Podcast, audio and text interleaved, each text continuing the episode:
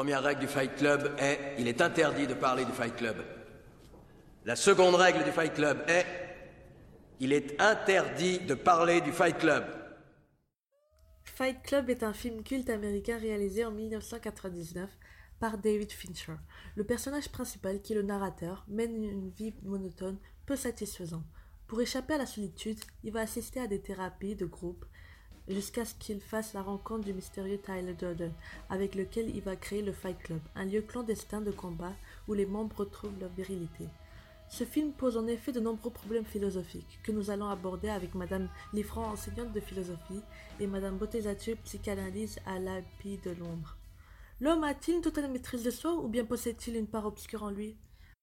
Euh, le narrateur souffre de troubles de personnalité.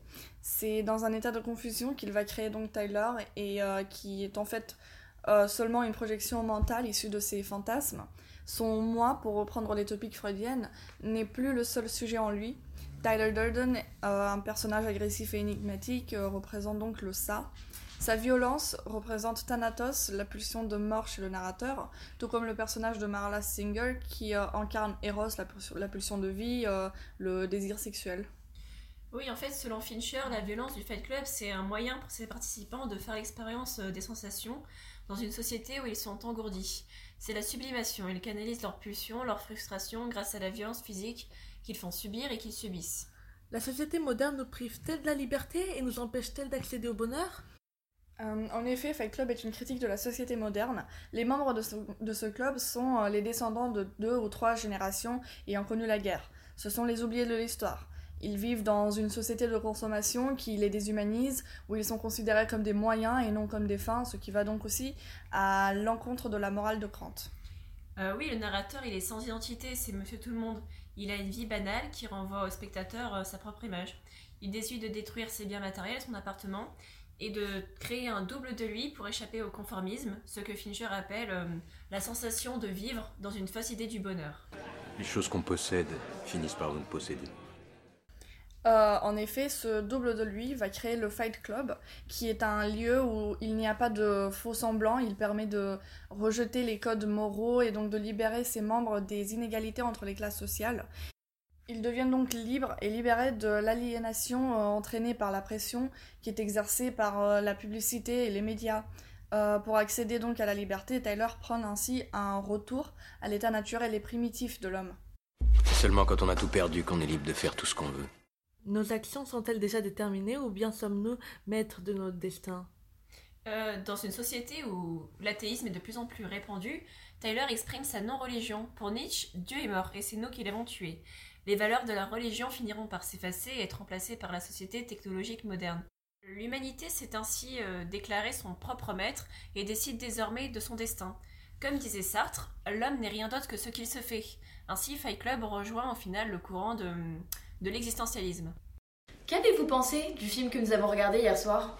Qu'est-ce que vous avez regardé? De quoi ça parlait? Je devais aller me coucher hier soir.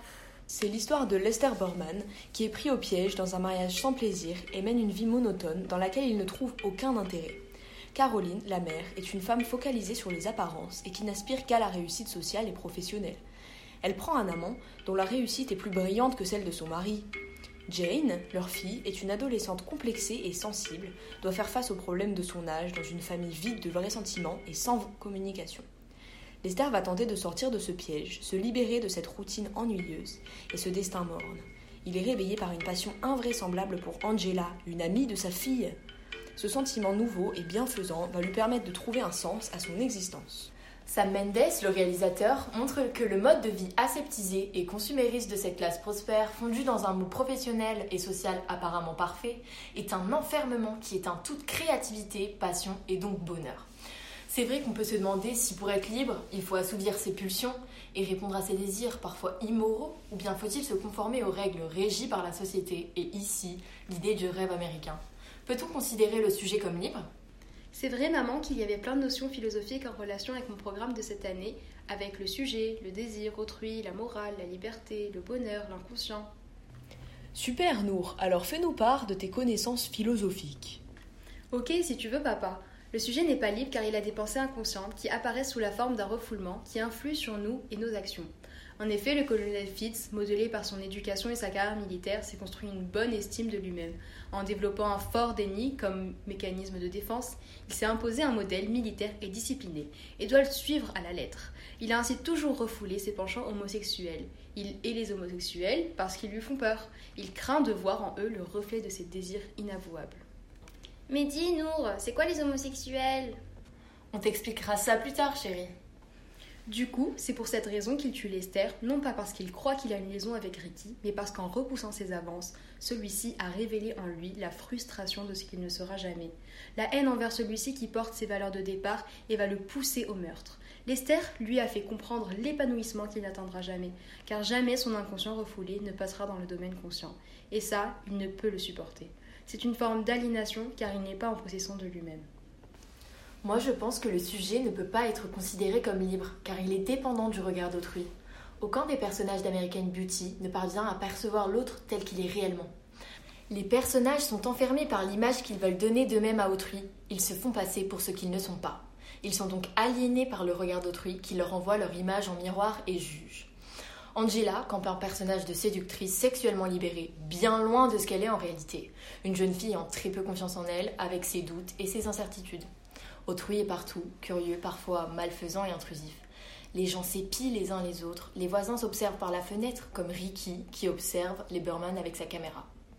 Dans cette histoire, nous sommes aussi invités en tant que spectateurs à observer les derniers mois d'un homme, décrypter son âme pour tenter de le comprendre. Oh là là, c'est déprimant. Comment vont-ils faire pour être heureux? En fait, Lily, tous les personnages sont en quête de liberté et de bonheur. Le rêve et la passion peuvent redonner du sens à l'existence de Lester. Pourtant, cette tentative même est vouée à l'échec puisque l'idylle entre Lester et l'adolescente n'aboutira pas. Seule la mort va le soulager de la vacuité de son existence. Il est en paix avec lui-même et avec les autres. Il est enfin libre. Et d'ailleurs, ma chérie, souviens-toi qu'il meurt en souriant. American Beauty parle des cages que nous nous construisons nous-mêmes et dont nous tentons de nous libérer par la suite. Lester nous guide paisiblement dans ce qui était son existence. En mourant, il a gagné une sagesse et une compassion qu'il ne possédait pas de son vivant. Le regard qu'il porte sur chacun des personnages est plein d'amour et de respect, exempt de toute rancœur et de tout jugement. À la fin, la beauté est atteinte au moment le plus inattendu, la mort. Lester a compris à quel point la vie d'un homme est peu de choses et qu'il est passé à côté de la sienne. Du coup, le titre American Beauty prend tout son sens. Oui, effectivement, la beauté existe partout, dans les moindres détails de l'existence, mais faut-il encore être capable de la voir? C'est le message du film. Il faut savoir se détendre, apprécier chaque petit moment de sa vie. Ce soir, les filles, vous avez intérêt à apprécier le bon petit plat que votre mère vous a préparé avec amour. And it's another beautiful day in paradise, folks. But don't forget to buckle up out there in Radioland. Bonsoir et bienvenue dans la rubrique Cinéphilo sur Vita Nova. Nous parlerons ce soir du Truman Show. En effet, dans le Truman Show, Truman vit dans un monde paradisiaque dont toutes les personnes qu'il côtoie sont en réalité des acteurs. Il est en fait prisonnier d'une télé-réalité depuis sa naissance, dont il est la seule personne vraie. Durant le film, nous suivons la vie de Truman et sa quête de vérité, ce qui nous pousse à nous questionner sur notre propre réalité. C'est donc ce film que nous allons analyser avec notre invité, Jimmy Square. Jimmy, bonsoir. Bonsoir, merci de m'avoir invité dans votre émission. Donc vous êtes philosophe et professeur à l'université de, de. Tout d'abord, monsieur Square, concernant le film, pensez-vous à une énième reprise de la célèbre allégorie de la caverne de Platon? C'en est effectivement une reprise. Dans La République, Platon nous expose l'allégorie de la caverne qui nous dit ceci. Supposons des hommes dans une caverne retenus prisonniers depuis leur enfance, les mains attachées, obligés de fixer leur regard sur la paroi qui se trouve au fond de la caverne. Ces hommes n'ont jamais connu le monde extérieur. Ces prisonniers, nous dit Platon, c'est nous. Nous vivons dans une réalité que nous avons appris à considérer comme la seule réalité existante, incapable d'envisager l'existence d'une autre réalité. Truman vit comme ses prisonniers dans l'illusion. Tout ce qui l'entoure n'est qu'illusion de la réalité. En effet, piégé dans son studio gigantesque, dont il ne peut s'échapper, une vérité lui échappe, le monde extérieur. Allégorie également reprise dans le célèbre film Matrix. C'est exact. Or, Truman vit dans l'ignorance de sa captivité, ce qui lui permet de vivre heureux dans un monde paradisiaque. Seulement un jour, un projecteur tombe du ciel sous ses yeux. Objet intéressant d'ailleurs car symbolique d'un monde mis en scène. Euh, c'est ainsi que le doute commence à s'installer chez lui. Ainsi, Truman quitte petit à petit le monde qu'il perçoit pour rejoindre le monde réel, comme l'homme de la caverne qui se libère pour rejoindre la sortie. La caverne étant souterraine, une élévation est nécessaire pour accéder au vrai monde, symbolique pour Platon d'une élévation de l'esprit, élément que l'on retrouve également dans la scène finale du film, où l'homme vrai monte un escalier pour accéder à la porte du monde extérieur. Oui, et c'est alors qu'intervient Christophe qui, comme son nom le connote, est le créateur du monde de Truman. Il essaie alors de le convaincre de rester dans son monde, sans quoi son émission prendrait fin. Il n'y a pas plus de vérité à l'extérieur qu'à l'intérieur du monde que j'ai créé pour toi. Une question euh, alors se présente. Faut-il préférer la vérité au bonheur? Alors c'est une question très intéressante, et comme dans l'allégorie, Truman finit par choisir la voie de la vérité, de la liberté, et nous pousse à faire de même. Nous, mais également les téléspectateurs du Truman Show. En effet, même si cela n'est pas explicite dans le film, euh, une émission diffusée non-stop implique des téléspectateurs très assidus. Ces derniers, suivant le spectacle de la vie de Truman, ne sont plus libres. Puisque dans la société du spectacle de Guy Debord, tout ce qui était directement vécu s'est éloigné dans une représentation. Ainsi, spectateurs de la vie de Truman, ils ne sont plus acteurs de leur propre vie, au point où sans même faire l'expérience de leur vie, celle d'un autre suffit à provoquer des émotions telles que la joie ou les pleurs. Mais alors, Jimmy, la liberté conduit-elle forcément au bonheur? Oui, selon Platon. Mais la volonté de puissance de Nietzsche s'y oppose. Pour Nietzsche, au lieu de vivre dans l'espérance d'un monde supérieur, c'est dans notre monde unique qu'il faut chercher à devenir un idéal, le surhomme. Eh bien, merci Jim. Merci à vous pour l'invitation et... Au cas où on se reverrait pas d'ici là, je vous souhaite une bonne soirée et une excellente nuit. Cinéphilo Tout sur le cinéma philosophique.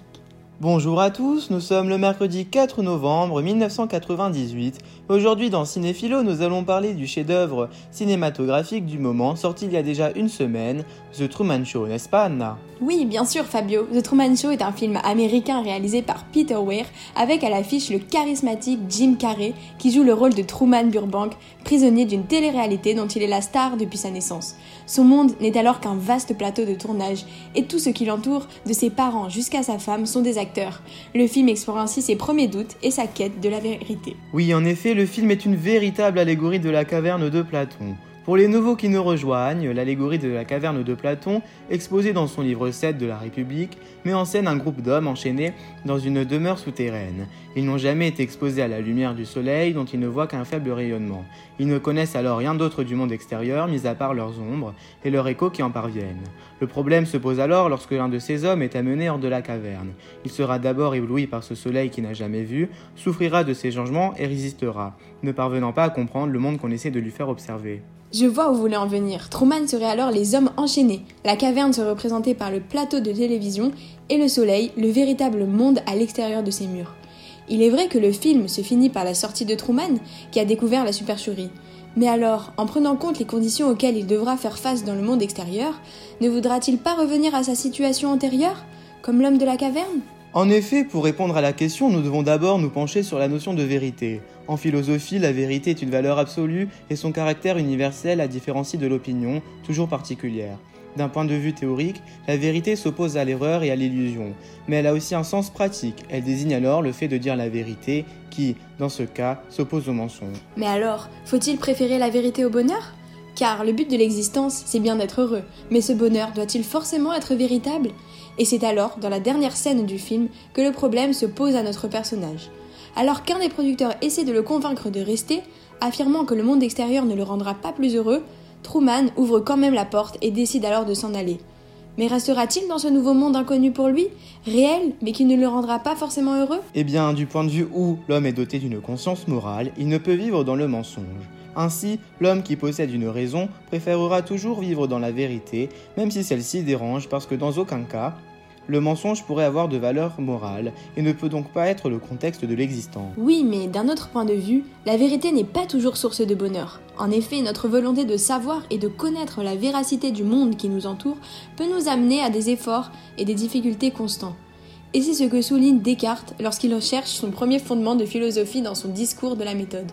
Il faudrait donc préférer l'illusion qui réconforte. Ces deux points de vue se valent. Mais je ne pense pas qu'il y ait une réponse envisageable, et c'est sans doute pour ça que le film ne narre pas la découverte du monde extérieur par Truman. Il faudrait sinon se pencher sur le point de vue d'Épicure qui affirme qu'il est impossible de dissocier la vérité du bonheur et le bonheur de la vérité.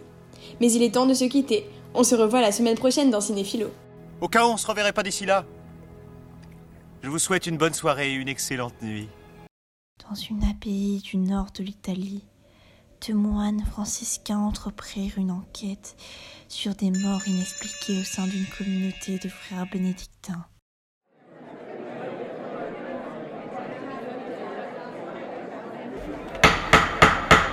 Silence L'audience va débuter. J'ai à ma droite Guillaume de Baskerville, ancien inquisiteur ayant accusé frère Georges des crimes commis dans l'abbaye. À gauche, frère Georges, accusant Guillaume de Baskerville de porter de fausses accusations sur sa personne et d'avoir semé le trouble parmi les bénédictins. Monsieur l'inquisiteur, vous m'accusez donc de fausses accusations D'hérésie Laissez-moi vous dire que j'ai mené mon enquête avec la plus grande des objectivités et j'en ai des preuves. Maintenant, euh, sous-entendez-vous qu'il est impossible de mêler religion et raison? Dans un sens, vous n'avez pas totalement tort. En effet, la raison fait appel à l'objectivité, que j'ai utilisée tout au long de mon enquête, alors que la religion fait plus appel à la subjectivité et à l'irrationnel. D'ailleurs, trouvez-vous qu'il est rationnel de priver vos hommes de liberté? Qu'entendez-vous par libre? Frère Georges, nous savons bien que la bibliothèque est interdite d'accès, et que si l'on a le malheur de s'y aventurer, on se retrouve dans un labyrinthe. Comment voulez-vous que vos hommes soient libres s'ils n'ont pas le moindre savoir sur eux-mêmes et sur le monde extérieur? Quand bien même ils atteignent cette bibliothèque, si l'homme cultivé découvre ses ouvrages sur le rire, il trouvera acceptable de rire de tout, y compris de Dieu, et l'humanité retournera dans le chaos. Enfin, frère Georges, vous n'empêcherez pas le rire en contrôlant l'accès à ces ouvrages. Et ce n'est pas en diabolisant l'image de la femme et en réprimant la sexualité que vos hommes ne commettront pas les pires péchés. Nous savons, vous et moi, le péché qui a été commis par le premier moine qui s'est suicidé. Mais que voulez-vous vraiment, monsieur de Baskerville? Un lieu de débauche dans lequel les interdits n'ont pas leur place? Vous êtes un homme sensé. Vous devez être capable d'attester que sans règle, les hommes reviennent à leurs états primitifs.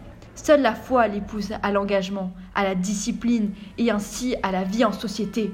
Enfin, frère Georges, je ne remets pas cela en question, je suis également un homme de foi. Mais contrairement à vous, j'ai trouvé un juste équilibre, et je sais ce qui est rationnel et ce qui ne l'est pas. Et même s'il paraît évident d'opposer foi et raison, puisque Dieu est sensible au cœur et non à la raison, je pense que la religion peut appartenir non pas à la raison, mais au raisonnable. Il me paraît donc juste, qu'en tant qu'homme religieux, d'avoir aussi utilisé ma raison afin de trouver le vrai coupable.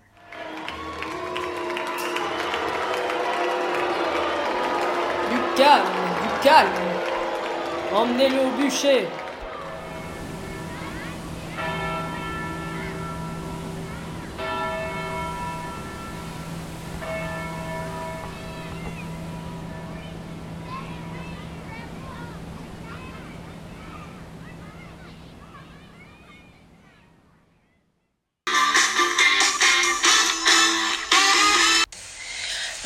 Un nouveau numéro de Questions pour un philosophe. Aujourd'hui, nous accueillons notre nouvelle candidate, Madame Vernin, qui va tenter de remporter notre prestigieux prix de dictionnaire philosophique édition 2017.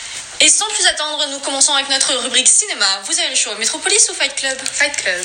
Fight Club, le film met en scène un narrateur sans identité précise qui se fait appeler Jack, qui vit seul, travaille seul, dort seul, mange seul, ses plateaux repas et ne connaît que la misère humaine, morale et sexuelle. C'est pourquoi il va devenir membre du Fight Club, un lieu clandestin où les hommes se battent. Le club est dirigé par Tyler Durden, une sorte d'anarchiste entre gourou et philosophe.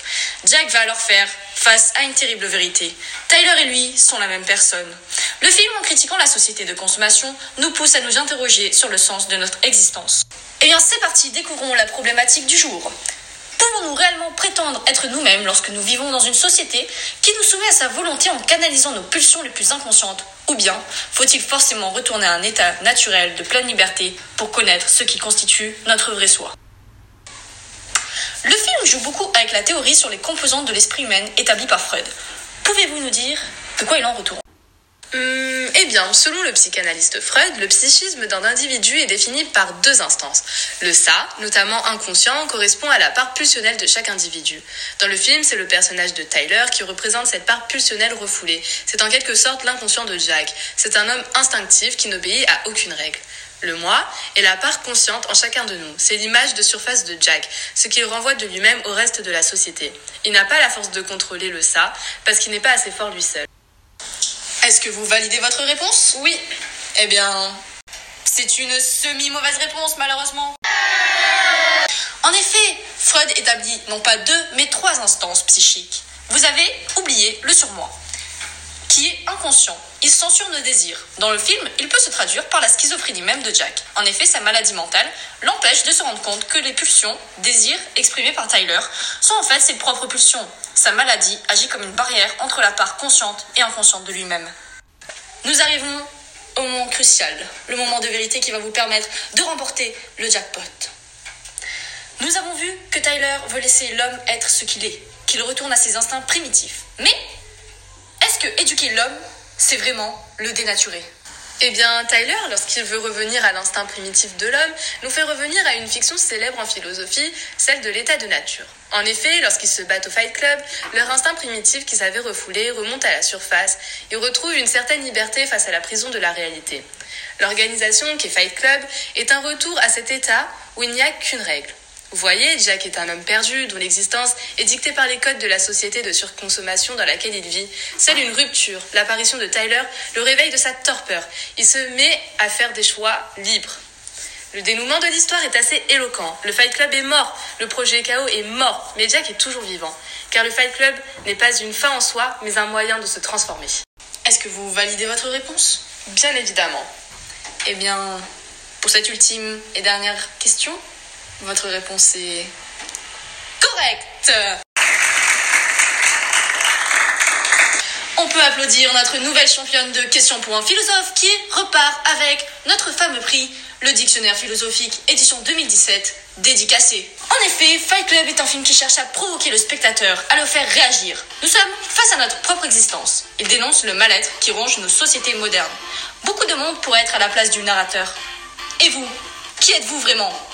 On se retrouve la semaine prochaine pour un nouveau numéro de Questions pour un philosophe. Bonjour et bienvenue dans notre émission du jour. Si vous vous êtes déjà posé la question de savoir si le monde qui vous entourait était vraiment réel, lui l'a vraiment vécu.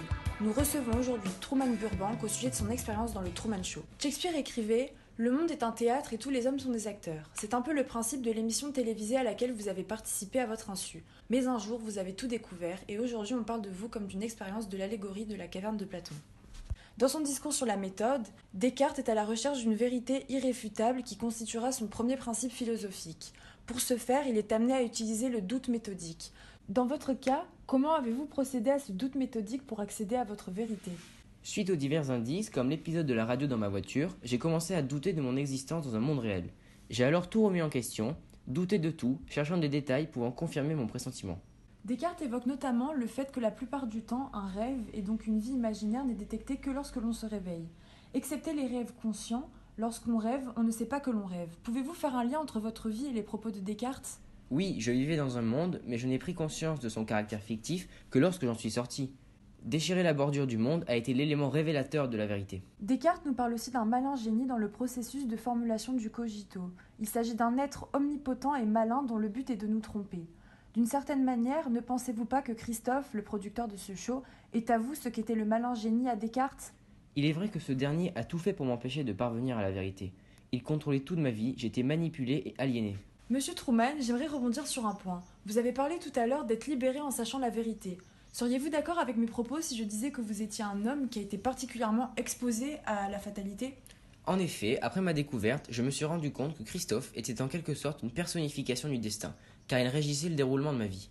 De plus, il a décidé de me faire croire que mon père était mort, pour créer une phobie incontrôlable de l'eau et m'empêcher d'atteindre les bords du mon studio. Le souvenir de la mort de mon père a été refoulé et a été pour moi un traumatisme. C'est la première occurrence de ma phobie. Christophe constituait bien une forme de déterminisme. En ce sens, je n'étais pas libre. Dans la scène finale, Christophe vous pose un réel dilemme quant à votre bonheur. Pendant l'émission, vous donniez l'impression d'être un homme heureux. Pensez-vous que ce bonheur était illusoire? Je me suis rendu compte que j'étais en possession de deux réels bonheurs. Le premier était celui offert par le producteur, ou plutôt dicté par ses envies. Et le deuxième, celui que je m'imaginais. Aller aux Fidji, rejoindre Sylvia. J'étais réellement heureux dans mon monde fictif, tant qu'il était pour moi une réalité. Seulement, après une telle révélation, mon bonheur ne peut être qu'illusoire. La scène finale m'a vraiment permis de m'interroger. Valait-il mieux que je continue à mener une vie dans un monde falsifié, ou bien fallait-il que je vive dans le monde extérieur et me confronter à la réalité d'une vie qu'il faudra reconstruire? Connaissant l'artificialité de mon monde, je ne pouvais plus continuer à être heureux. L'ignorance me permettait d'être heureux. Je devais maintenant me reconstruire. Eh bien, monsieur Truman, merci d'avoir participé à notre émission. Bon courage et merci aussi à vous, chers auditeurs.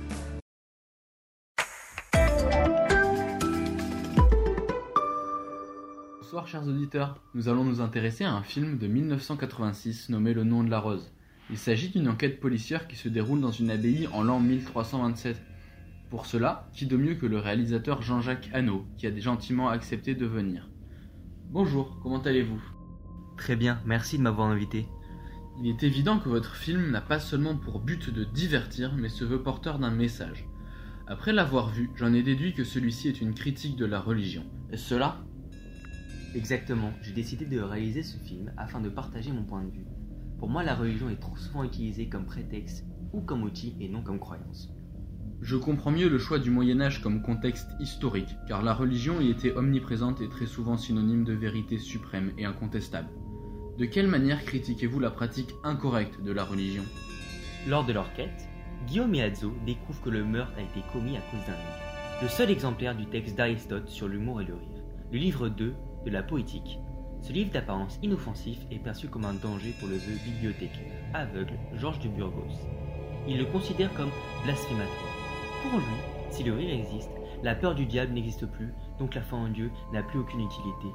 De son point de vue, la religion est un outil pour appréhender cette peur et est obligatoire. Or, ce n'est pas le cas. La religion est avant tout une façon de voir les choses. C'est une idéologie de vie. On choisit de croire en elle, non par peur, mais par foi en Dieu. Elle n'est donc pas obligatoire. C'est bien pour cela que l'on dit souvent que la religion vient à nous et non l'inverse. J'adhère à votre raisonnement et j'aimerais rajouter quelque chose. Votre argumentation m'a fait réfléchir à la relation entre le savoir et la religion. Auparavant, la religion était synonyme de savoir, détentrice de la vérité. Toutes les choses que l'on ne pouvait expliquer, la religion le pouvait. Du fait qu'elle était capable de justifier l'inexplicable, cela renforçait la foi en Dieu. De cette manière, la religion devenait nécessaire et légitime. De nombreux scientifiques cherchèrent à montrer que la religion avait tort et furent condamnés à mort pour cela. En effet, les religieux avaient peur car si l'on explicitait que la religion reposait sur des fondements erronés, ceci la décrédibiliserait et entraînerait la perte de la foi. On remarque à nouveau que c'est à travers l'appropriation du savoir par la religion que celle-ci justifiait sa légitimité. Elle devait contrôler ce savoir et empêcher qu'on la contredise. Je n'aurais pu dire mieux. De plus, vous venez d'aborder l'une des notions clés de ce film, la liberté. La religion empêchant l'accès au savoir, plus particulièrement au rire dans le film, empêche la liberté des hommes. Peu importe nos croyances, l'homme doit être libre de faire ce qu'il veut. Si la religion nous dicte ce que l'on doit penser et faire, l'homme ne peut plus être considéré comme libre. Là est le véritable message. Je finirai par dire et répéter que la religion n'est qu'un idéal de vie. Son devoir n'est pas d'expliquer l'impossible ou de contrôler nos vies. La religion est donc une affaire personnelle. J'invite donc tous nos internautes à méditer ce point et à voir ou revoir ce film. Merci pour votre venue et bonne soirée à tous.